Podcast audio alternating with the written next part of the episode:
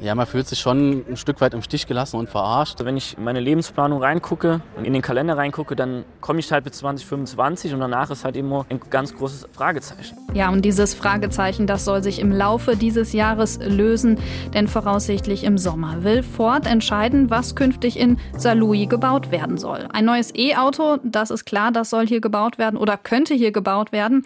Aber diese Sache, die spitzt sich jetzt nun immer mehr zu, denn auch das Ford-Werk in Valencia will dieses E-Auto oder diese Plattform bauen. Und aktuell läuft zwischen den beiden Werken, also zwischen Saarlouis und Valencia, ein Bieterverfahren. Und diese Woche nun müssen beide Werke ihre Zukunftskonzepte vorlegen. Und darüber spreche ich jetzt mit Lars Ohlinger, Kollege in der Wirtschaftsredaktion. Hallo Lars. Hallo.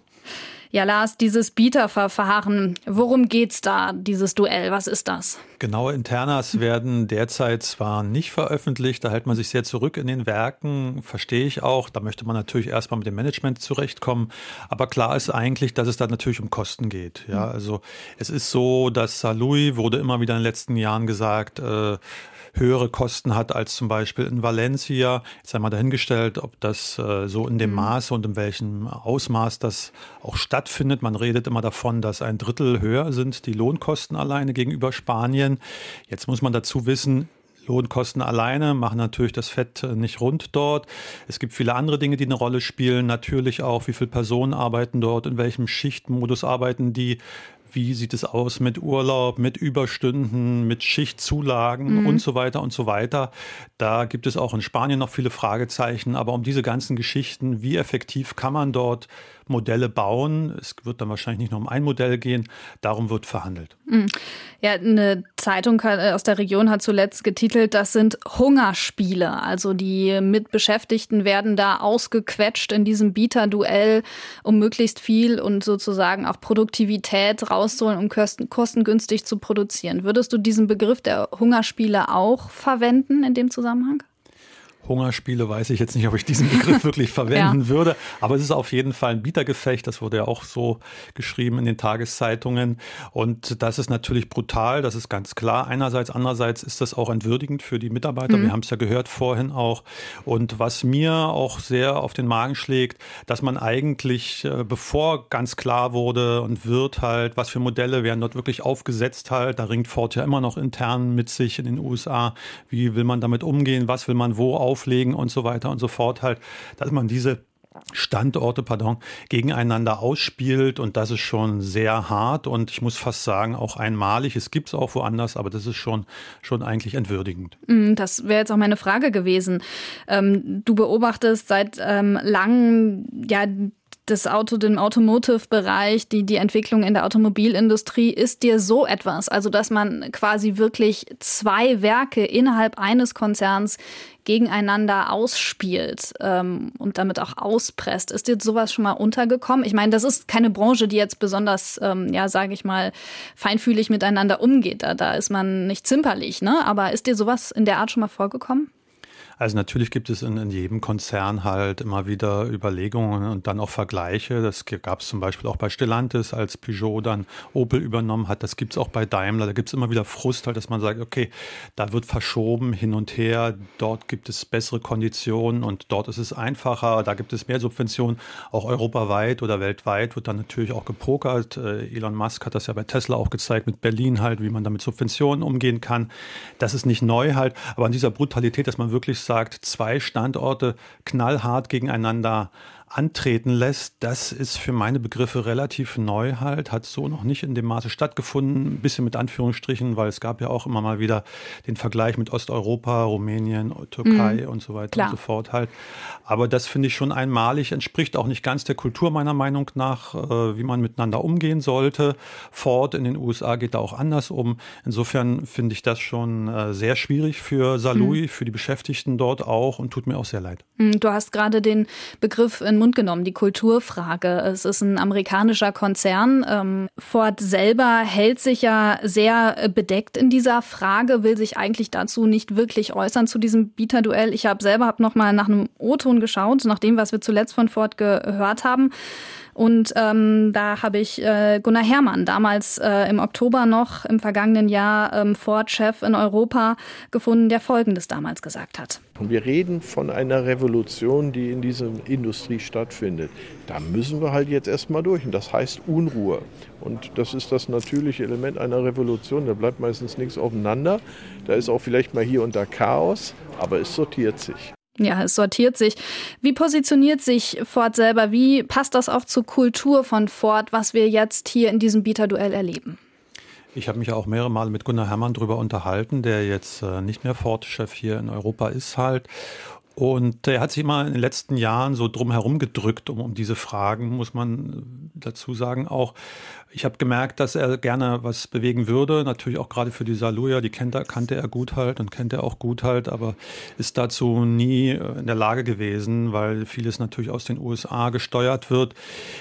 In den USA ist ganz klar das Management äh, jetzt äh, mit dem Rücken an der Wand halt. Es gibt äh, sehr hohe, milliardenteure Forschungskosten, die umgesetzt werden. Niemand weiß so richtig, wo geht's hin in der Automobilbranche. Und das spielt man jetzt vor allen Dingen auf dem Rücken mhm. der Europäer aus meiner Sicht.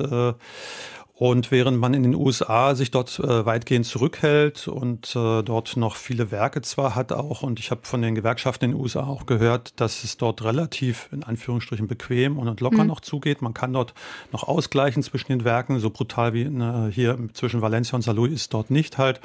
Aber natürlich ist ein US-Unternehmen, das ist ganz klar. Das Management gibt vor die, äh, die Zahlen und Europa muss jetzt liefern. Äh, es war lange auch ein Problem für Europa, natürlich dort ganz tolle Zahlen zu melden. Und äh, wir wissen auch, dass der Absatz da eingebrochen ist. Der Brexit spielt ja auch eine Rolle für Saarlouis. Insofern ist es eine Art Kulturkampf inzwischen zwar, aber diese Probleme sind natürlich schon seit langem bekannt. Hm.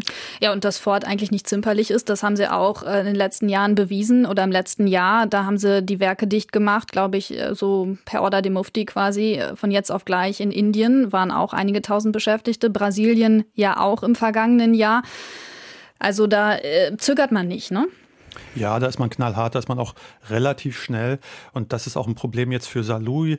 Man kann sagen, in den letzten Jahren ist es so gewesen, dass die Mitarbeiterzahl zurückging. Wir haben mhm. jetzt inzwischen mit Zulieferern noch 7000, das war mal deutlich mehr gewesen. Über 10.000 Mitarbeiter hatten wir dort gehabt innerhalb des Werkes und mit den Zulieferern. Das ist jetzt deutlich weniger. Jetzt im Werk sind noch ungefähr 4.500, 5.000 mhm. Mitarbeiter. Mhm. Und man hat das eigentlich so abgeschmolzen. Und das ist natürlich auch ein Problem für Saloui. Man hat ja die Nachtschicht abgeschafft. Und in anderen Ländern, wo es nicht diesen Tarifschutz gibt, was ja gerade erwähnt halt, Indien, Brasilien und so weiter und so fort, da ist man sehr viel knallharter unterwegs. Man muss abwarten, ob das jetzt so ein bisschen äh, in Saarlouis sich fortsetzt, aber die Chancen sind natürlich äh, leider Gottes nicht so einfach jetzt im Moment. Ja, sprechen wir gleich nochmal über die Chancen, aber schauen wir erst nach ähm, Valencia, dieses Werk, was ähm, sozusagen jetzt in diesem Duell, in diesem Bieterverfahren mit, ähm, mit Salui ist, dem Werk hier bei uns. Äh, wenn man mal die, die Zahlen auf den Tisch legt, du hast es gerade gesagt, Salui hat ungefähr 5000 Beschäftigte, ein bisschen weniger Stand jetzt. Valencia ungefähr 6000 Beschäftigte. Das Werk ist deutlich größer als das in Salui. Es äh, hat auch mehrere äh, Modelle, die dort äh, produziert werden. Ähm, Valencia ist auch ein Automotive-Standort, also in Teilen gerade das, äh, der, der kleinere Ort, in dem das Werk liegt, äh, nahe bei Valencia, ist auch abhängig von diesem Werk, also parallel sozusagen in der Entwicklung äh, zu uns. Es ist auch eine Region im Strukturwandel, die natürlich äh, sozusagen dieser ganze Transfer und dieser, dieser Transformation der Automobilindustrie genauso trifft. Also würdest du sagen, da sind sehr viele Parallelen auch erkennbar und die Situation eigentlich dieselbe? Die Situation vielleicht nicht die genau dieselbe, aber es sind, gibt ganz klar Parallelen dazu. Valencia ist natürlich sehr viel größer als äh, Saarlouis. Valencia ist ja auch eine Region halt mit knapp einer Million äh, Einwohner. Da gibt es auch äh, noch andere natürlich große Unternehmen, die dort auch vor Ort sind. Gibt es äh, zusätzliche Schwierigkeiten allerdings für äh, dass Valencia auch dort höhere Subventionen bekommen hat und ich vermute mal auch in, in den nächsten Jahren Subventionen sind dort zugesagt von der Zentralregierung, auch hohe Subventionen Subventionen. Dann hat man vor zehn Jahren in Valencia ungefähr 800 Millionen Euro wollte man dort investieren, hat man glaube ich auch zum Teil investiert, zum Großteil, hat dort äh, schon sehr modernisiert auch. Es gibt mehr Modelle, du hast es ja schon gesagt, zum Cougar zum Beispiel, den Galaxy gibt es dort. Das sind äh, Modelle, die zum Teil äh, zwar zur Disposition stellen, der Cougar allerdings nicht, mhm. weil der sehr gut läuft. Und ähm, in Saarlouis mit dem Fokus haben wir eine andere haben wir ein anderes Problem halt. Der Fokus hängt halt eben auch an Großbritannien, wo er sehr gut läuft. Und ähm, insofern mit der Effektivität, das kann ich jetzt nicht ganz einschätzen. Aber Valencia hat schon einige Pluspunkte. Da streitet man sich aber jetzt äh, auch stark äh, vor Ort. In gewisser Weise Glück, muss man sagen, für Saarlouis. Die Gewerkschaften haben dort mit der Geschäftsführung im Jahr 2017 einen Zukunftstarifvertrag, einen Zukunftsvertrag ausgearbeitet. Der sollte eigentlich zehn Jahre laufen. Mhm.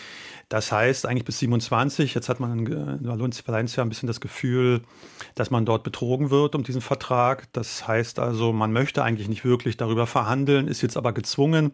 Das heißt, das spielt so ein bisschen Salui in die Karten, aber das alleine wird vielleicht wahrscheinlich nicht reichen. Man muss sehen in Salui, und da macht man ja auch seine Hausaufgaben, das Konzept aussieht. Man, äh, denke ich, äh, gibt dort schon Gas und ich hoffe, dass man das auch schafft in Saarlouis. Mhm, also im Prinzip, dass du sagst, äh, dort vor Ort in Valencia die Mitarbeiter sagen, okay, wir haben dann doch schon verzichtet bis auf einen gewissen Teil und diesen Zukunftsvertrag ausgehandelt. Das ist ja so eine Routine zu sagen, wir verzichten auf bestimmte tarifliche Dinge und lassen uns dafür aber zusichern, dass sozusagen die Arbeitsplätze erhalten bleiben. Das ähm, hatten wir ja auch im Saarlouis parallel mal erlebt mit dem Abbau der Nachtschicht zum Beispiel. Ähnliche Situationen Situation ja.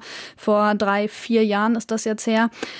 Vielleicht kommen wir noch mal auf dieses Thema, weil es so ein bisschen prominent noch mal durch die Gegend spukte. Ähm, die Diskussion, dass sich auch in Valencia oder dass Valencia Trumpf, einen Trumpf hätte, dass dort ja auch möglicherweise eine Batteriefabrik in der Nähe entstehen könnte. Das war ein ziemlicher Aufschrei.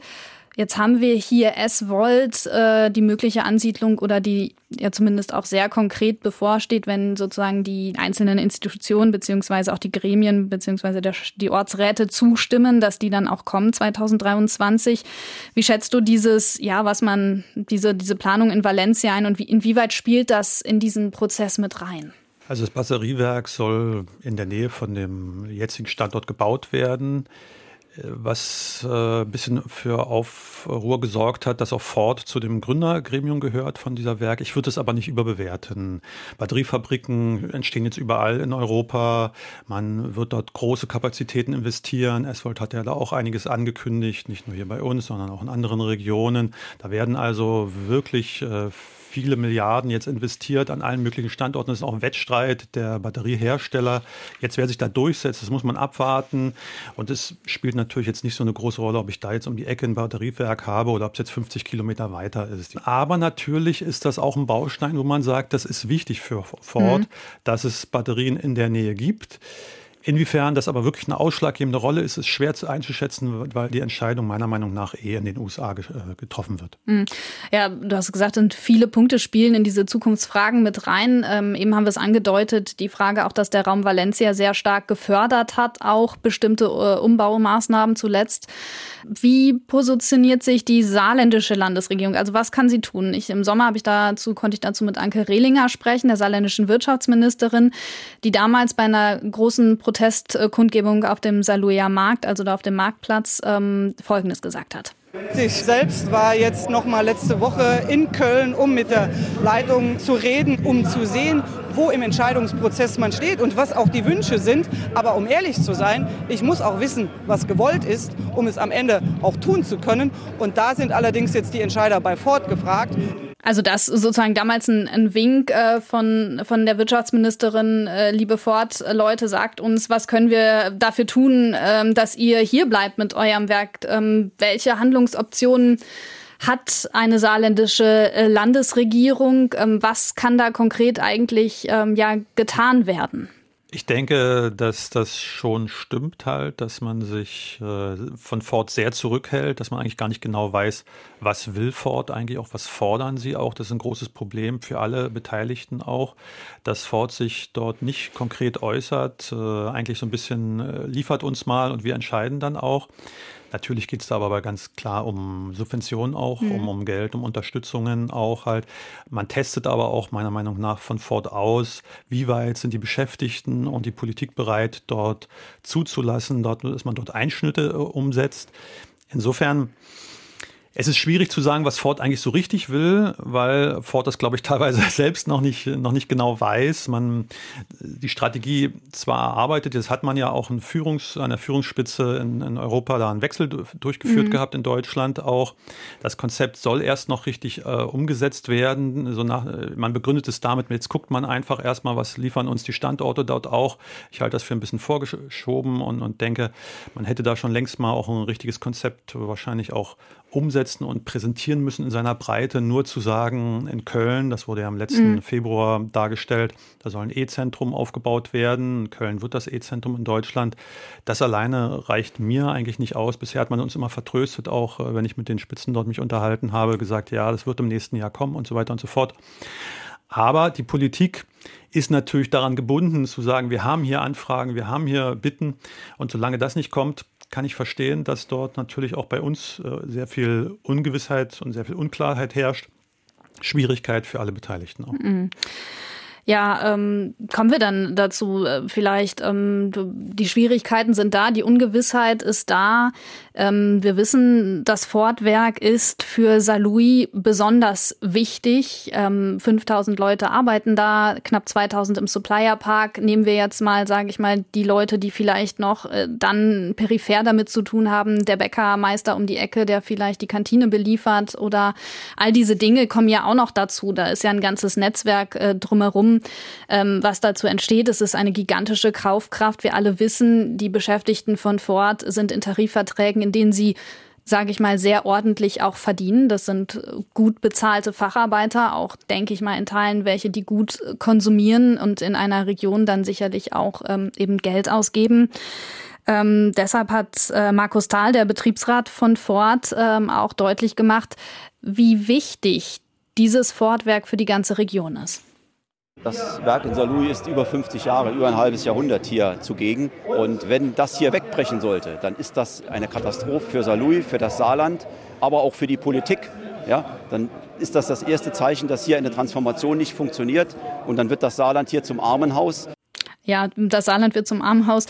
Wie weit würdest du in dieser Interpretation gehen? Was, äh, was würde es bedeuten, wenn dieses Werk nicht mehr da ist? Das ist natürlich jetzt über Fort hinaus eine Frage, die man sich stellen kann, aber man sieht schon, dass es äh, im Automobilbereich jetzt äh, in den letzten zehn Jahren, kann man sagen, im Saarland eher Jobs abgebaut wurden, als dass da hm. viele neue entstanden sind. Man versucht das zu füllen auch, was aber schwierig ist. Es, ist, gibt äh, einen Trend dazu, auch äh, nicht nur zwischen den einzelnen Standorten dann äh, so einen Kampf auszurufen, sondern auch, dass man sich stärker konzentriert auf Metropolen. Wir mhm. können uns gut daran erinnern, dass Peugeot ja auch weggegangen ist genau. nach Köln halt. Elon Musk ist mit seinem Standort nach Berlin gegangen. Also dieses, wir bauen da irgendwo mal äh, hin äh, auf die grüne Wiese in irgendeinem, äh, mhm. in irgendeiner Region, wo nicht viel ist. Davon muss man sagen, ist man ein bisschen weggekommen. Da gibt es ja. auch andere Gebiete, wahrscheinlich in Europa und, und weltweit, wo man deutlich mehr Subventionen bekommt.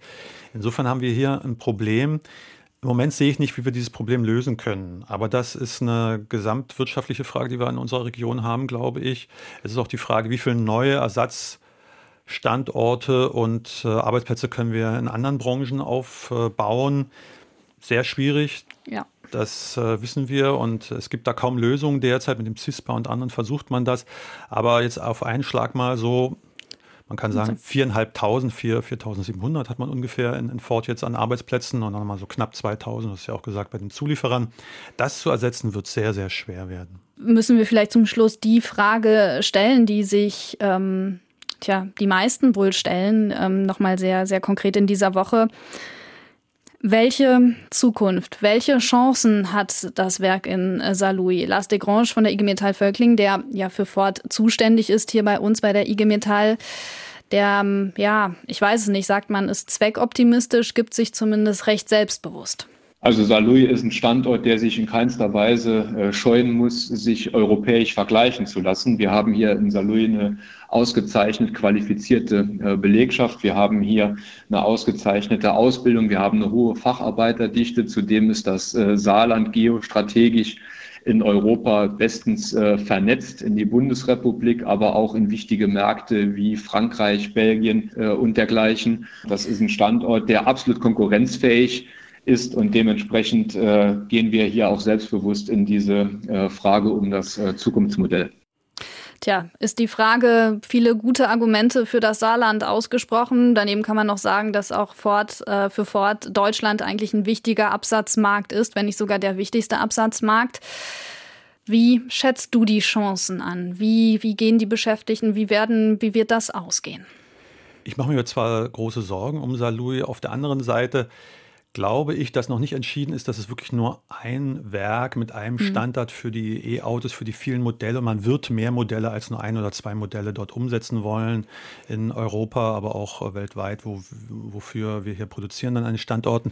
Insofern habe ich auch Hoffnung und glaube, dass es durchaus denkbar ist, dass man dort auch in Saarlouis weiter produziert und in Valencia. Die Frage ist, zu welchen Konditionen mhm. und wie viele Mitarbeiter und äh, wie das dann zu schaffen ist. Aber ich glaube, dass viele Modelle kommen werden man äh, hoffentlich in Ford zu der Überzeugung gelangt, dass man nicht einen Standort schließen muss.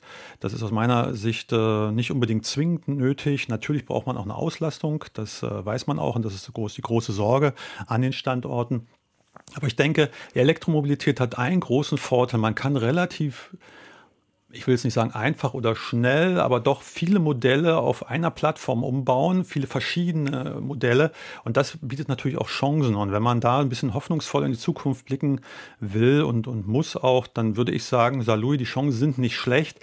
Aber vieles hängt leider Gottes nicht, davon, nicht von den Leuten in Saarlouis ab, sondern wird an anderen Standorten bzw. in anderen Zentren entschieden. Es darf in dieser Diskussion nicht darum gehen, einen Menschen gegeneinander auszuspielen. Ich glaube, das ist auch wichtig, dass man sich das selber immer so auf die Fahnen schreibt. Ne? Also wir, wir wollen ja nicht, oder das Saarland, der Standort in Saarlouis soll ja nicht ähm, überleben zu Lasten der Menschen in Valencia, sondern am Ende brauchen äh, die Beschäftigten dort und hier eine Perspektive. Das ist, glaube ich, das Entscheidende, was man auch in diesem Zusammenhang sagen sollte. Ich denke, da gehst du auch d'accord, ne? Ja, das sind natürlich auch dort Industriearbeiter, die kämpfen um ihre Jobs, die haben ihre mhm. Familien, wie auch hier vor Ort.